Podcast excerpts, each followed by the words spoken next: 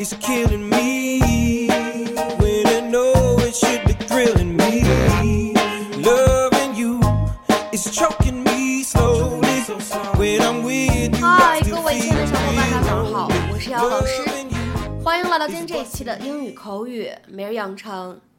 今天节目当中呢，我们将会继续来学习来自《摩登家庭》第三季第九集当中的英文台词。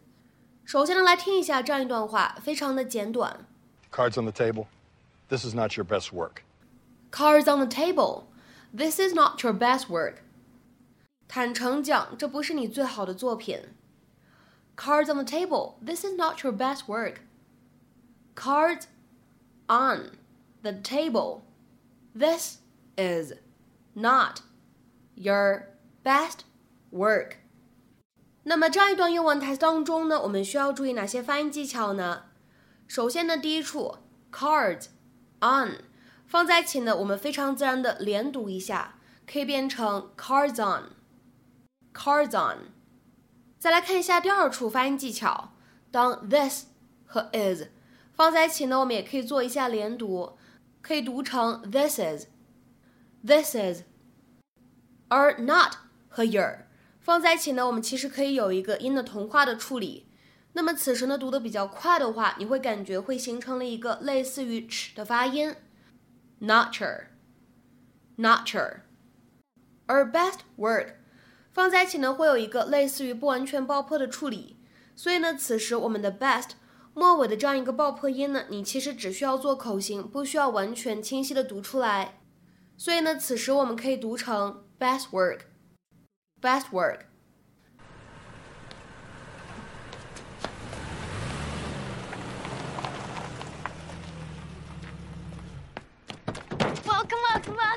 Happy Turkey Day.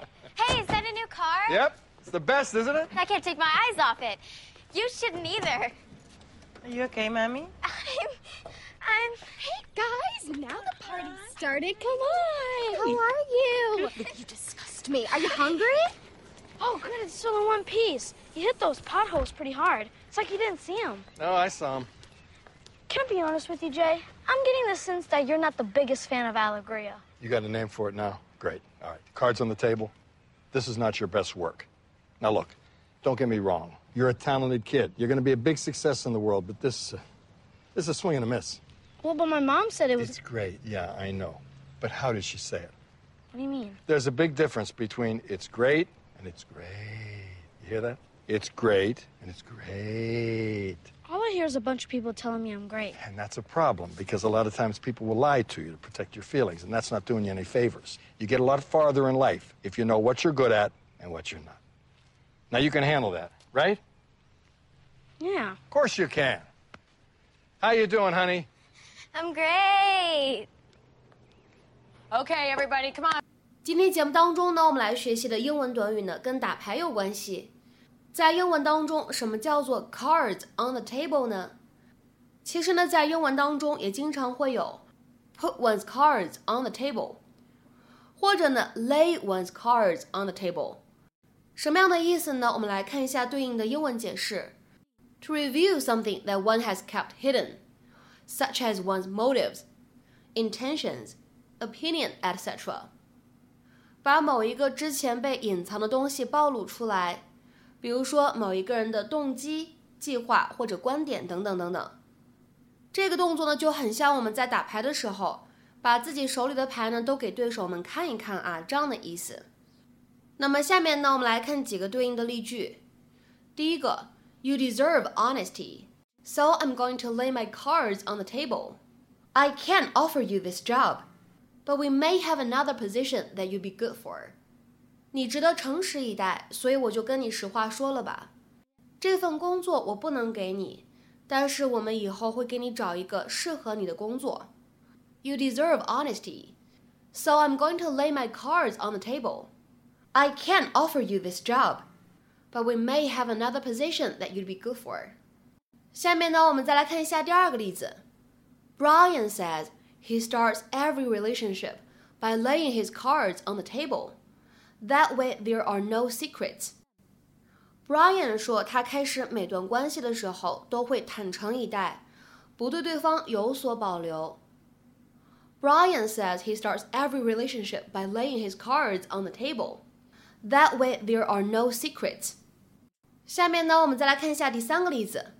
All right, let's lay our cards on the table and speak very candidly about this matter. 好的，我们打开天窗说亮话，坦诚的聊聊这个事情。All right, let's lay our cards on the table and speak very candidly about this matter. 下面呢，我们再来看一下倒数第二个例子。Before we can talk further, you need to put all your cards on the table. 如果我们还想谈的再深入一点的话，你得没有保留把你的底牌亮出来。Before we can talk further, you need to put all your cards on the table. 下面呢，我们再来看一下本期节目当中的最后这个例子。Both sides need to put their cards on the table for any progress to be made. 要想在谈判上取得进展，双方必须坦诚相见。Both sides need to put their cards on the table for any progress to be made. 那么在今天节目的末尾呢，请各位同学呢尝试翻译以下句子，并留言在文章的留言区。是时候摊牌讲实话了。是时候摊牌讲实话了。这样的一个看似非常简短的句子，你会如何去使用我们刚刚讲解过的短语去造句呢？期待各位同学的踊跃发言。我们今天这一期我们的分享呢，就先到这里了。